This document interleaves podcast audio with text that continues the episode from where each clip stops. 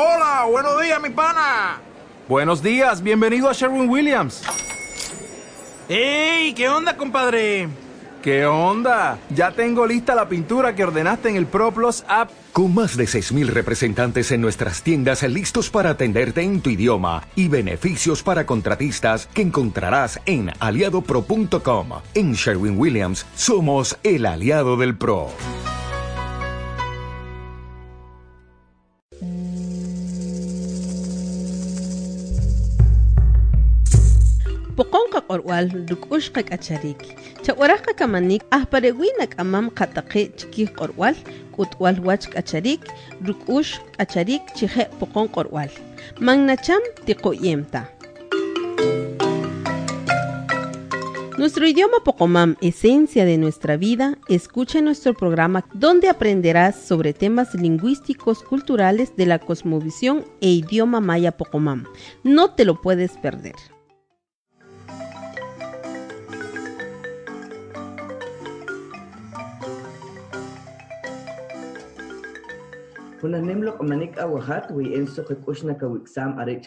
kore et la kasti shawan na ka waro na ti na ka unama kushwan wi kashat na ka unam huna nimlo manik reh pokom lo korwal hani weh Pedro López la pachlojo wilkoh na ka kamana eh chirih ka korwal na arka unan hana ka manik chirih ka korwal don ka karburu hana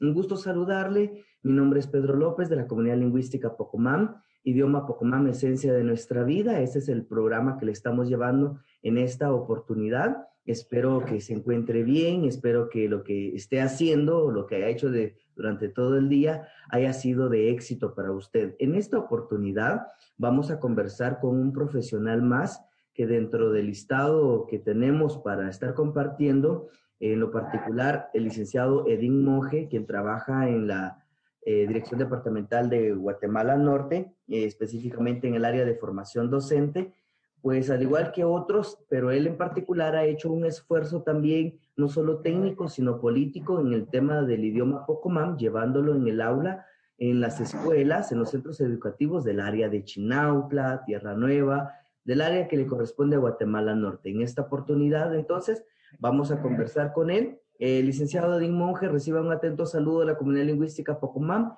Le dejo el espacio a usted para que se presente y ya con eso eh, iniciamos con nuestra plática. Reciban un cordial saludo de nuestra directora departamental de educación, la licenciada Rosa Jacinto, y de su servidor, Edín Monge. Pues eh, como ya dijeron, tengo a cargo por aquí la sección de formación docente y para mí pues es un privilegio estar esta mañana compartiendo con ustedes las actividades que realizamos acá en función de lo que es la educación bilingüe intercultural, la entrega que hacemos para cada uno de los docentes en beneficio de la niñez y la juventud del el área de Chinautra, eh, lo que es Chinautra Vieja, lo que es Acopito, Tierra Nueva, y los esfuerzos técnicos, académicos tecnológicos que se hacen para llevar educación bilingüe e intercultural a cada una de las comunidades, a cada uno eh, de los docentes, niños, niñas y jóvenes, para que pues reciban una educación de calidad, una educación que realmente sea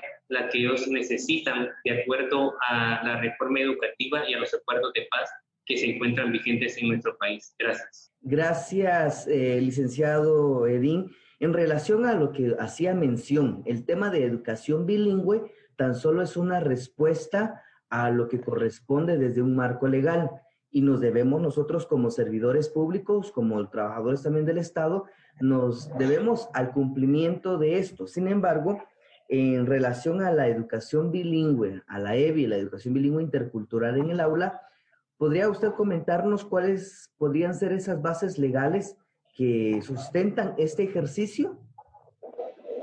Claro que sí. Eh, Guatemala, pues no es la excepción en el concierto de las naciones. Eh, todos los países tienen un marco legal y en educación y específicamente en lo que es la EBI, nuestra Carta Magna, la Constitución Política, Política de la República, también está bastante cimentada en lo que es la parte legal Básicamente en la sección cuarta, que se refiere a lo que es educación, el artículo 72 es elemental para hacer educación en nuestro país, porque ahí se encuentran los fines de educación que son generales, son para todo sujeto, para toda persona. Entonces, acá vemos que la educación tiene como fin primordial el desarrollo integral de la persona humana. ¿Qué significa este desarrollo integral? Significa velar porque la persona alcance su potencial psicológico, emocional, eh, su potencial desde la perspectiva biológica, social, ¿verdad?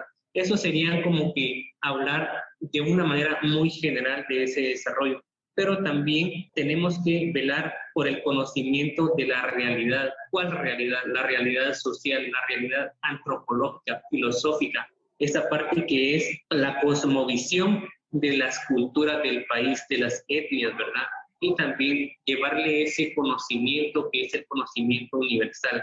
En esa misma sección cuarta, en el artículo 76, también nos habla que el sistema educativo debe tener enseñanza bilingüe, es decir, que se debe dar una educación en el idioma del estudiante, que ya debemos cortar con ese monolingüismo que se había puesto de manera legal en el sistema educativo. Por tanto, la administración del sistema educativo deberá ser descentralizado y regionalizado.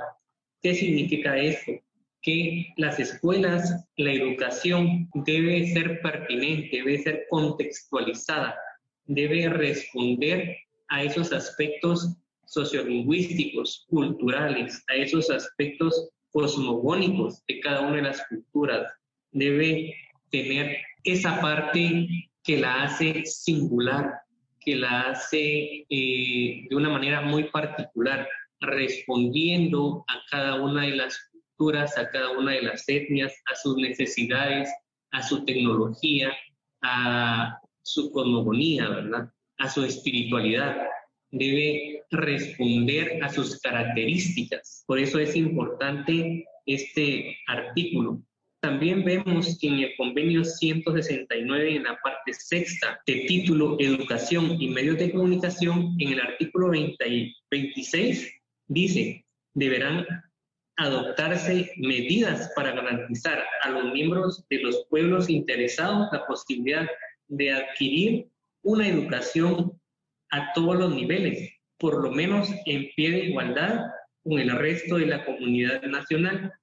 Acá, pues vemos que nos está hablando que la educación debe ser una educación equitativa, una educación donde todos los pueblos tengan sincronía, que tengan la misma oportunidad, que tengan esa igualdad de derechos educativos, que tanto niñas, niños, jóvenes, sin importar si son mayas en Guatemala, si son chincas, si son garíbunas, tengan el mismo acceso a la educación, a la tecnología, a acceso a los libros, acceso a edificios escolares, acceso al deporte, a la cultura, acceso a socializar, acceso a becas, acceso a una educación especial que sean equiparados de una misma forma, ¿verdad? Entonces, esta educación se tiene que hacer a todos los pueblos por igual. Seguidamente, el artículo, en el inciso 3 del artículo 26 también nos dice que los gobiernos deberán reconocer el derecho de los pueblos a crear sus propias instituciones y medios de educación, siempre que tales instituciones satisfagan las normas mínimas establecidas por la autoridad competente en consulta con sus pueblos deberán facilitarles recursos apropiados para tal fin. Acá, ¿qué es lo que vemos? Que cada pueblo tiene derecho a hacer la autogestión de su educación. Es decir, que no está de más reconocer la contextualización de la educación una vez más, que cada pueblo tiene que decidir cómo educar a su niñez y a su juventud, que cada pueblo tiene la potestad sobre la modalidad, el modelo de educación que debe recibir su población estudiantil. Me, parece súper interesante el plantear todo este apartado legal. Vamos a tener que ir a una pausa comercial, pero en cuanto regresemos, eh, vamos a continuar con el tema que considero que es lo que eh, desconocemos, la sociedad desconoce de estos temas, de este apartado legal y que muchas veces pareciera que es algo que se le ha ocurrido al Ministerio de Educación de pronto y hay que hacerlo, pero en realidad es un compromiso de Estado. Pero cuando regresemos de esta pausa, continuamos con esto.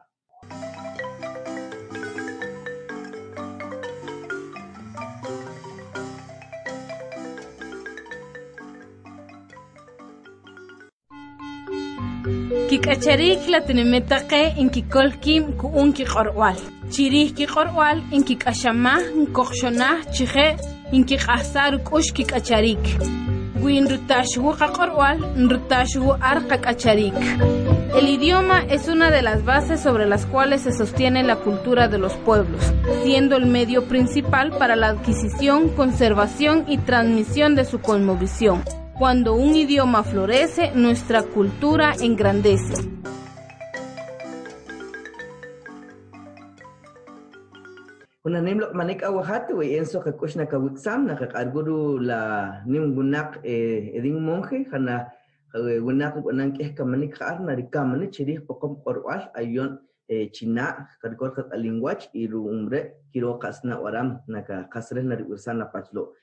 Gracias al licenciado Edín Monge por acompañarnos y a usted por estar en sintonía eh, con el programa en el idioma Pocomam, Esencia de Nuestra Vida, en esta oportunidad abordando un poco el tema de la parte legal eh, que da el sustento a la educación bilingüe intercultural en el país, puntualmente en el caso del idioma Pocomam. Antes de irnos a la pausa, Lick eh, Monge, usted hacía mención de un apartado legal y también hacíamos el comentario que este de hacer educación bilingüe intercultural para muchos pareciera ser un tema nuevo, es algo reciente. Sin embargo, de aquí por lo menos del 96 a la fecha, que es en relación a, a los acuerdos sobre identidad y derechos de pueblos indígenas en materia de acuerdos de paz, ha sido una de las peticiones en materia de reforma educativa. Y entonces, en ese sentido, es un compromiso de Estado y todo aquel que quiera ser parte del Estado desde el Ministerio de Educación, bien lo decía usted a su momento, tiene que también entender que vivimos en un país pluricultural, plurilingüe, tenemos tantos idiomas y tenemos que entonces ver cómo resolvemos el idioma, por lo menos en la región donde estamos trabajando. Y no un tanto ejercicio solo para el docente, sino que también en las instancias eh, del Ministerio de Educación. Lick, vamos a continuar con el tema. todavía tenía mención algunos eh, en relación a la base legal, así que el tiempo es suyo. Gracias, muy amable. Pues continuando con eh, los acuerdos de paz, también en el inciso H nos menciona que eh, para lograr este fin es importante perseguir el efectivo cumplimiento del derecho constitucional a la educación, que corresponde a toda la población, especialmente a las comunidades indígenas, donde se muestra los más bajos niveles de atención educativa, generalizando su cobertura y promoviendo las modalidades que faciliten el logro de esto. Aquí, pues, hay algo bien importante. ¿Por qué las comunidades indígenas son las que regularmente tienen los más bajos niveles de atención educativa? Llama mucho la atención porque acá se muestran estos bajos niveles. Tradicionalmente, históricamente, han sido las uh, que menos atención han recibido, las que menos recursos económicos se les ha invertido, las áreas rurales ahí es donde se ha olvidado la, la Guatemala profunda, ahí es donde está la necesidad de hacer una mayor inversión. Y fíjense que esto se amarra muy bien con el inciso I, porque el inciso I nos habla de la parte financiera del Ministerio de Educación, donde se tiene que incrementar el presupuesto del Ministerio de Educación a fin de que una parte sustancial del presupuesto se incremente y se asigne a la implementación de la reforma educativa. ¿Qué tiene que ver esto? Antes de la reforma educativa y antes de la reforma de, los acuerdos de paz, no se hablaba de educación bilingüe. Todo era un sistema monolingüe, todo era castellanización en Guatemala.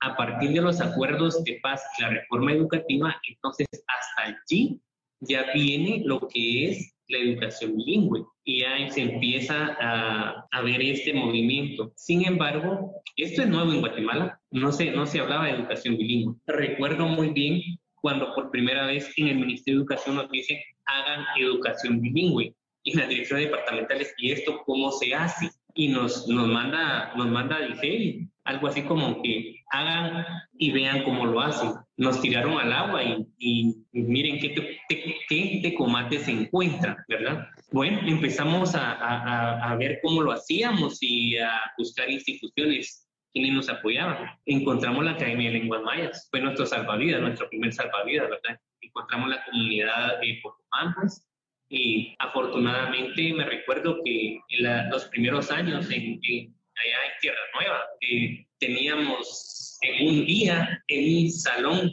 en el salón de actos, se reunía el facilitador con 160, casi 180 participantes, la facilitadora con amplificador dando la clase, ¿verdad?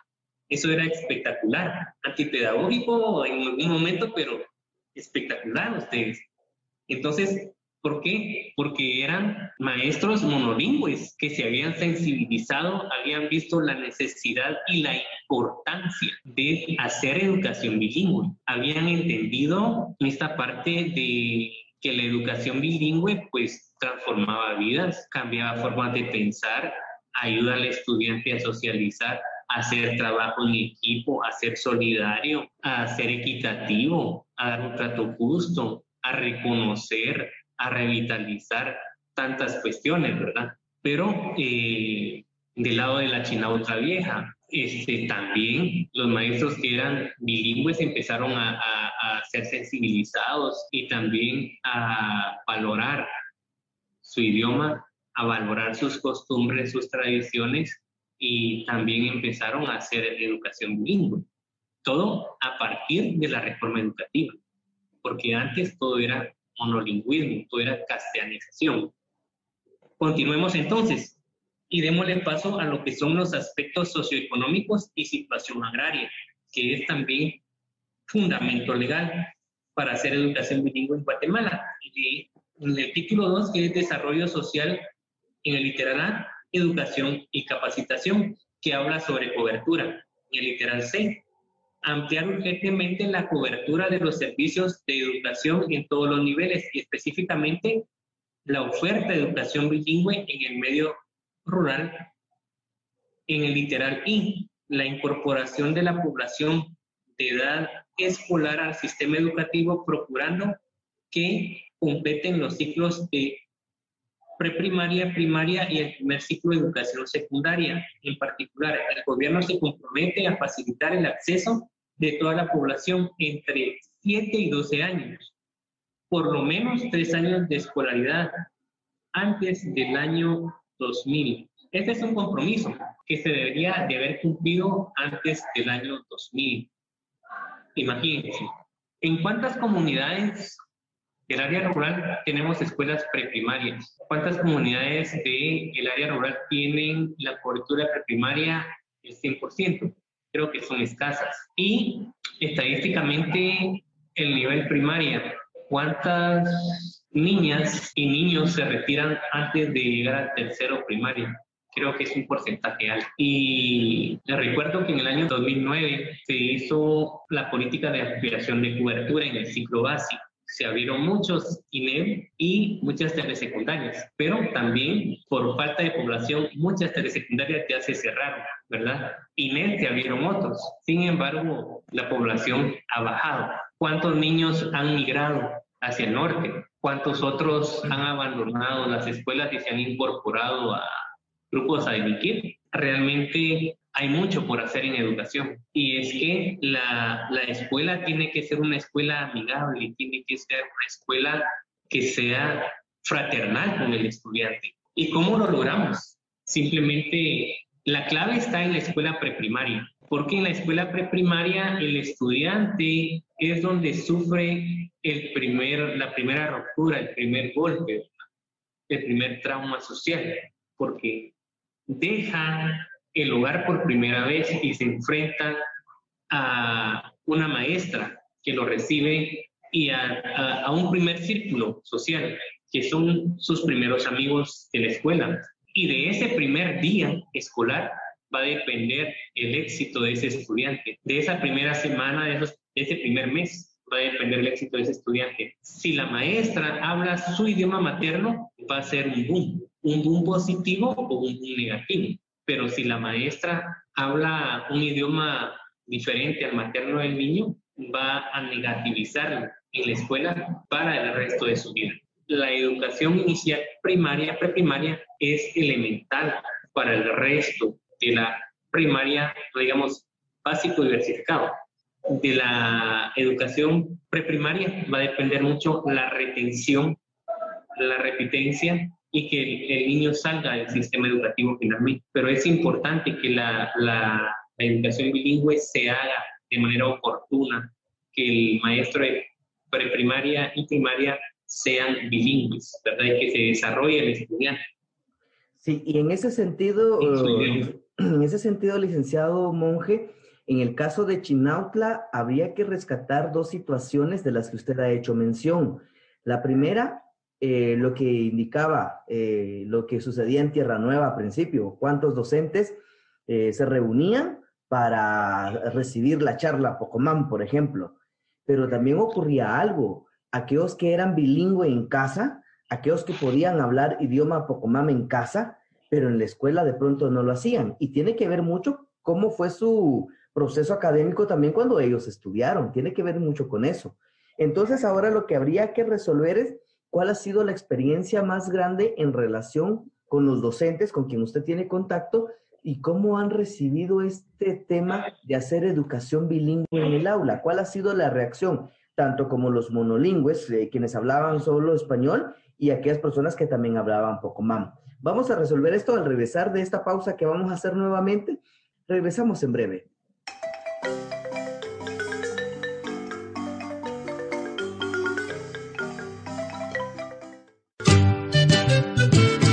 Kamama, ino okiankon, dahnakunam yuwawak, chiristiko, chirih kushwal, chirih kawakel, chirih kamanik, ontera, rerusuqila acharik. Nuestras abuelas y abuelos mayas nos legaron gran sabiduría sobre medicina, cultivo, gastronomía, anatomía, nuestro trabajo, esto para vivir en armonía. Kunanimlok manik awajat, eh, pokomlok arual, yagur hawulko, nakakamanka, hanarichet eh, kamanik hanarichet wirsanik ru hanagunak haad kakire anam nimak kamanik chiri pokon korwal. En esta oportunidad, conversando con el licenciado Edín Monge de la Dirección Departamental de Educación Guatemala Norte, quien ha hecho también esfuerzo y le ha apostado el tema de la educación bilingüe en relación al uso del idioma Pocomam en el aula. Y hace un momento antes de ir a la pausa se hacía mención en cómo se inició con este proceso, cómo fue el inicio desde la intervención de la comunidad lingüística Pocomam, llegar hasta Tierra Nueva, un tanto la distancia, que era una condición eh, que se tenía que tomar en cuenta, pero luego llegar a ese sector, llegar a ese lugar y atender a más de 150 docentes en un mismo espacio, en el mismo momento, era uno de los grandes retos que la comunidad lingüística también enfrentaba. Sin embargo, eh, en el abordaje de esto se ha ido aprendiendo, se ha ido corrigiendo, se han ido eh, reforzando algunos pequeños detalles que hoy por hoy pues hacen la diferencia. Sin embargo, el licenciado Edín también hacía mención de cómo era la reacción por parte de los docentes monolingües, pero también hubo reacción por parte de los docentes bilingües, porque resulta que, ah, y eso ha sucedido no solo en, en Chinautla, eso ha sucedido en distintos lugares, por lo menos desde la experiencia Pocomam. Resulta que el docente sí habla Pocomam, resulta que sí conoce el idioma, pero lo habla en casa, lo habla solo con mamá y papá, o lo habla solo con el abuelo, con el abuelo y la abuela, por ejemplo, pero en la escuela no. Y entonces también este ejercicio de, por lo menos el proceso de formación docente que ha hecho la comunidad lingüística Pocomam, también le ha permitido el, la autoidentificación en el primer momento del docente, pero también le ha permitido esa conciencia y el reconocer que es maya, que es Pocomam y que puede hacer mucho en esta parte. Entonces, Lick eh, Monje, desde su experiencia, desde lo que ha visto, desde lo que ha hecho, ¿Cómo considera usted la reacción de los docentes en relación, primero, al aprendizaje del idioma, segundo, al proceso de, elaboración de materiales y, por último, la multiplicación de esos aprendizajes con sus propios estudiantes, inicialmente de manera presencial y ahora desde la virtualidad, porque también ha ocurrido eso. ¿Qué es lo que usted podría comentar al respecto? Ok, este, bueno, veámoslo desde las, las diferentes aristas. Los docentes, pues siempre han sido personas muy proactivas y se han empoderado de todo lo que se les ha propuesto. Han sido personas que han dado la mía extra y han tenido la disposición y disponibilidad de trabajar en pro y en beneficio de cada uno de los estudiantes. Tenemos que ver dos, dos momentos, el antes de la pandemia y el durante la pandemia. Y posteriormente, pasada esta pandemia, va a haber un momento que es el posterior a la pandemia, ¿verdad? Eh, en el antes de la pandemia, yo vi mucha proactividad de parte de ellos. Algo importante es que eh, los talleres siempre se hicieron una vez al mes y fue en horario laboral. En algunos casos asistían en contrajornada, ¿verdad? Y este, la anuencia, la participación fue muy buena. Eh, les gustó mucho la elaboración de los materiales, la metodología de los talleres fue una metodología eh, participativa, fue una metodología activa y el hecho de que lo que ellos aprendían el día de hoy lo ponían en práctica durante el mes en el aula. Con los estudiantes, llevar un reporte de qué habían aplicado, cómo lo habían aplicado, la evidencia de lo, de lo aplicado, los materiales que habían desarrollado, el material didáctico, evidencia del el trabajo que habían hecho los estudiantes, eso también creo que ayudó mucho a que ellos eh, se comprometieran con la EBI. Y este, en cuanto a los monolingües, en cuanto a los bilingües, pues uh, tuve la oportunidad de darles acompañamiento y monitoreo en el aula. Me atrevo a decir esto, porque yo soy eh, una persona monolingüe, lamentablemente solo hablo idioma español y este, pues uh, me armé de unas guías y pude irlos a observar. Lo que hice fue observar la clase desde el punto de vista del aprendizaje significativo nada más. Eh, fui, entre los salones eh, y vi cómo daban la clase en, idioma eh, maestros y maestras muy activas, de verdad, no tengo idea de dónde conseguían eh, música en idioma Pocumá, pero les cantaban en idioma Pocumá. Eh, con, llevaban CDs grabados en idioma, en idioma Pocumá con música, cantaban con los estudiantes y este, hacían muchas actividades. Calificaban, revisé cuadernos, me di eh, la tarea de revisar cuadernos de algunos estudiantes y pude ver las tareas que los estudiantes hacían, las calificaciones, cómo calificaban los cuadernos eh, cómo daban la clase en idioma Tucumán también, eh, los sacaban al patio, hacían ejercicios, saltaban, eh, tantas actividades que hacían. Lo que eh, vi que los estudiantes en el recreo, algunos sí conversaban en idioma Tucumán, otros no. Creo que es importante resaltar la experiencia que se ha tenido desde la Guatemala Norte, porque a inicios pues daba un poco de temor, daba mucha inseguridad, vamos a poder, no vamos a poder, cómo lo hacemos, cómo resolvemos. Y desde la comunidad lingüística Pojomam también se tuvo que hacer algunos esfuerzos. Quiero resaltar que el trabajo de la Academia de Lenguas Mayas es reconocido como una entidad rectora de los idiomas, más no un trabajo pedagógico, porque hasta ese punto ha llegado el análisis también. La pedagogía le corresponde al Ministerio de Educación a la Academia de Lenguas Mayas le corresponde eh, el verificar que el idioma se esté dando como debe, por ejemplo.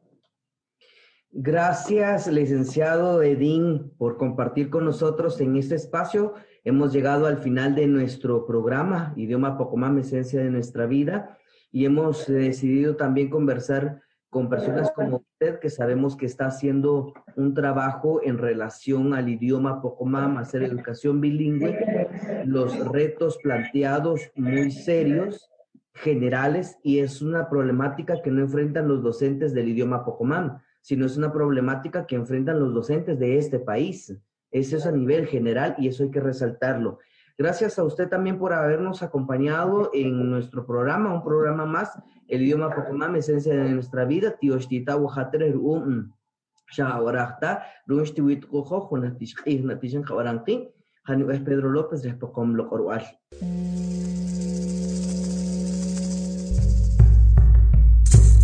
Locorwal. Pokonka qorwal dukushqa k'acharik. Chawaraqqa kamanik ahparewinak amam qataqi chiki qorwal, k'utwal wach k'acharik, dukush k'acharik chije pokon qorwal. Magnacham tiqoyemta. Nuestro idioma Pocomam, esencia de nuestra vida, escucha nuestro programa donde aprenderás sobre temas lingüísticos culturales de la cosmovisión e idioma maya Pocomam. No te lo puedes perder. Kamanik,